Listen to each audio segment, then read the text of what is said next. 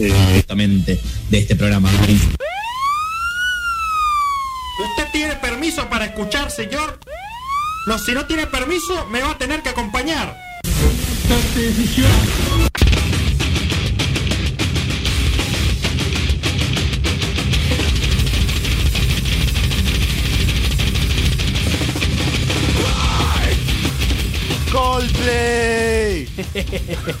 bueno, eh, nosotros eh, pasamos todo tipo de música. en este Sí, programa. claro. Eh, de música instrumental, música de película, música pop, rock.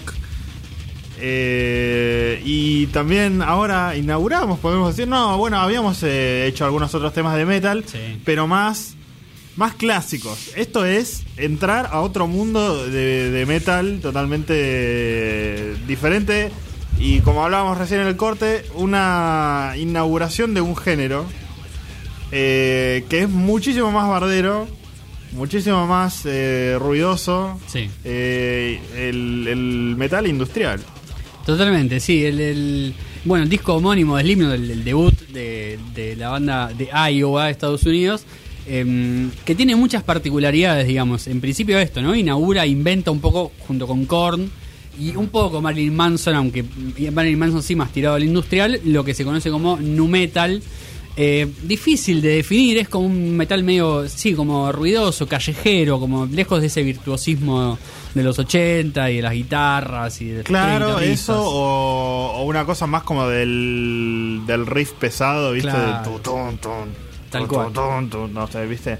Eh, acá es como a, a los, a los golpes, vamos. no Sí. sé cómo describirlo. Totalmente, pero bueno, con, con una particularidad que tiene Bueno, están escuchando. que tiene la banda, sí, exactamente. Lo que estamos escuchando es bueno, la primer, la segunda canción del disco en realidad tiene una introducción, Sí. como casi todos los, los discos de Slipknot, Eh, una introducción que ya te pone un poco en tono en eh, desde qué lugar eh, los Slipknot te van a te van a transitar este viaje. Sí. Eh, Sick se llama la primera canción que ya marca mucho sobre eh, el tono del disco, digamos, y de lo que la banda quiere contar y cómo lo quiere contar, digamos, gente, pibes eh, que sienten que tienen algo malo adentro, muy enojados con el afuera, eh, con todo lo que está pasando, digamos, muy, muy descontentos y que lo expresan a partir de como bronca y odio hacia cierta gente, digamos. Claro.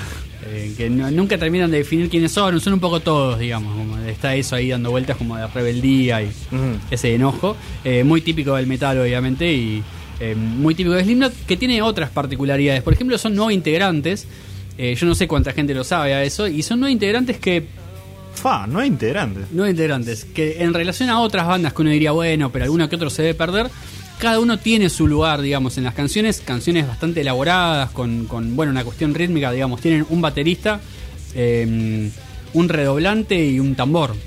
Todo el tiempo, digamos. O sea, tienen tres percusionistas, sumado a un DJ y un tecladista, además de los dos guitarristas, el bajista eh, y el cantante, digamos. Un montón Claro. de gente arriba del escenario, cada uno haciendo lo suyo.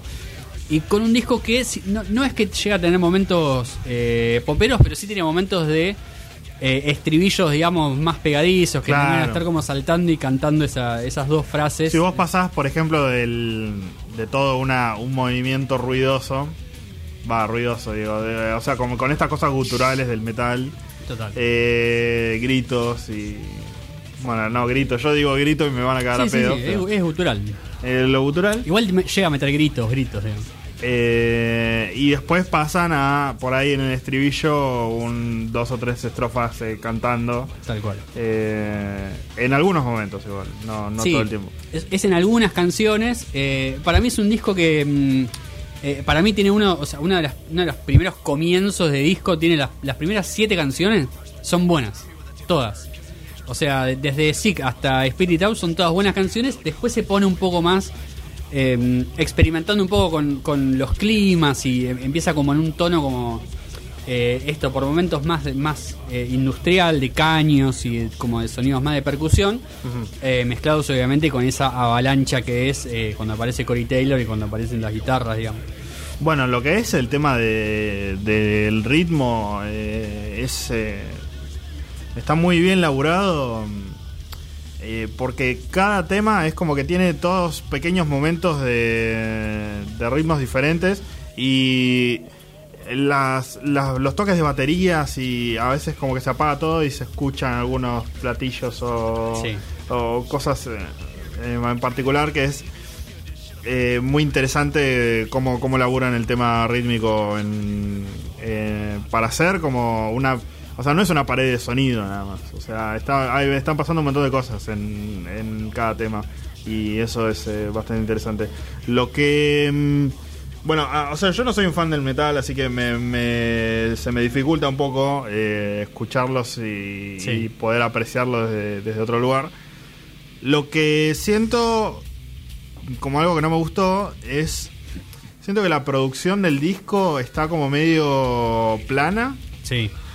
Pero no sé si es porque es el primer disco o si es porque es, es así el estilo o no, la verdad que no, no te sabía. Bueno, era un poco y un poco, me pareció. O sea, me parece que parte del estilo fue también que, que fuera así de sucio la, la, eh, la grabación. Eh, si uno escucha los otros discos de Slipknot, ya empieza, se empieza a notar un sonido más profesional, como más afilado. Claro. Y se empiezan a escuchar más las cosas también. Ahí quizás está. medio el barullo, algunas cosas se pierden. Yo por eso siempre recomiendo, obviamente, em, si, te, si te llama la atención el, el disco, digamos, que vayas a ver siempre una, una- las versiones en vivo que hacen, donde se nota más también qué lugar ocupa cada uno, digamos. O sea, verlo visualmente también da como una otra perspectiva de lo que está sonando. Bueno, aparte también Eh, llama, llama mucho la estética ¿no? de la banda. Sí, claro, usan máscaras. Eh, de hecho, las máscaras originales, las de, las de este disco, son increíbles. Eh, para muchos las mejores, son como las más crudas.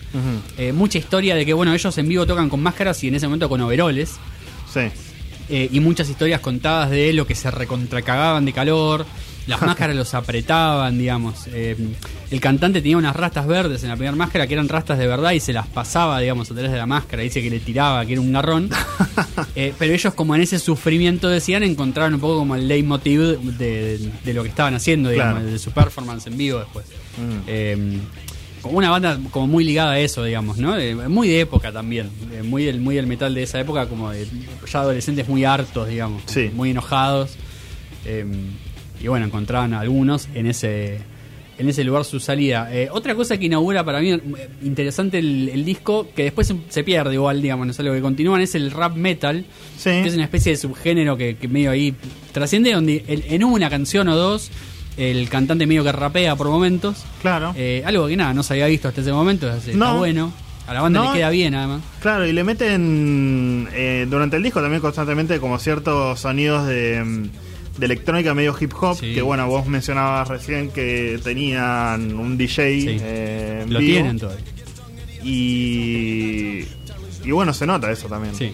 Sí, y a, y a mí es algo que me gusta de Slipknot también, ya más como banda, no tanto por el disco en sí, es cuando decimos son nueve integrantes, la mayoría de las bandas cuando tocan en discos y en vivo son nueve, diez músicos, pero no son parte de la banda. No. En Slipknot los nueve son parte de la banda, cada uno tiene su máscara identificada, se saben los nombres, digamos, o sea, son...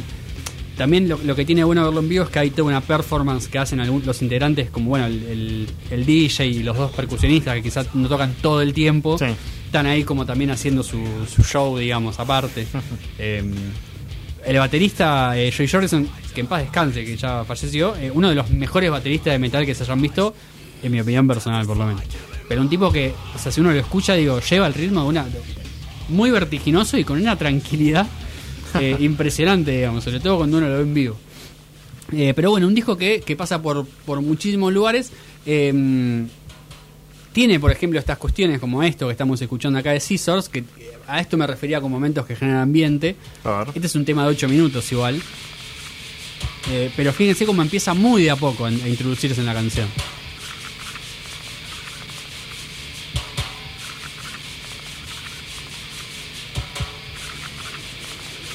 Hasta acá es todo eh, DJ, digamos, y un poco de Claro. percusión. Sí, sí, sí. Levemente una guitarra.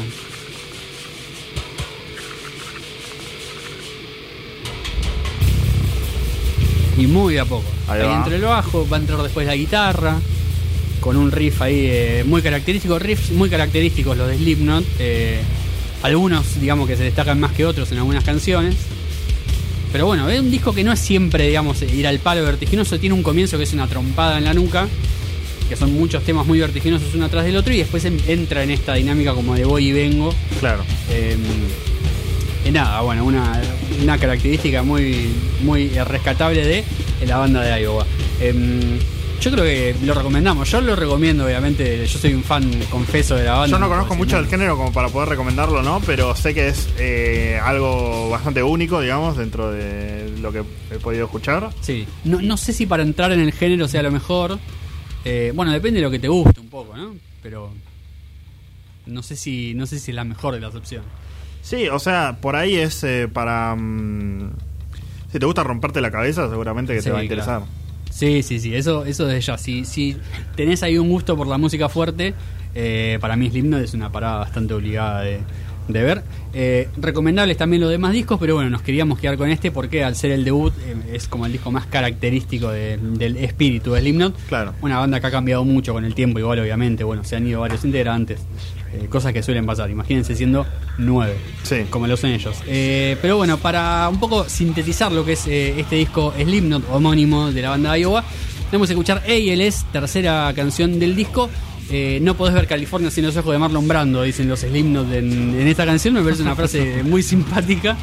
Y hacia allá vamos, escuchamos a ALS y después nos metemos en un mundo no tan oscuro, sí quizá tan bizarro, Sí. el viaje de Chihiro de, los estudios Ghibli en Noticias Aztecas. creo.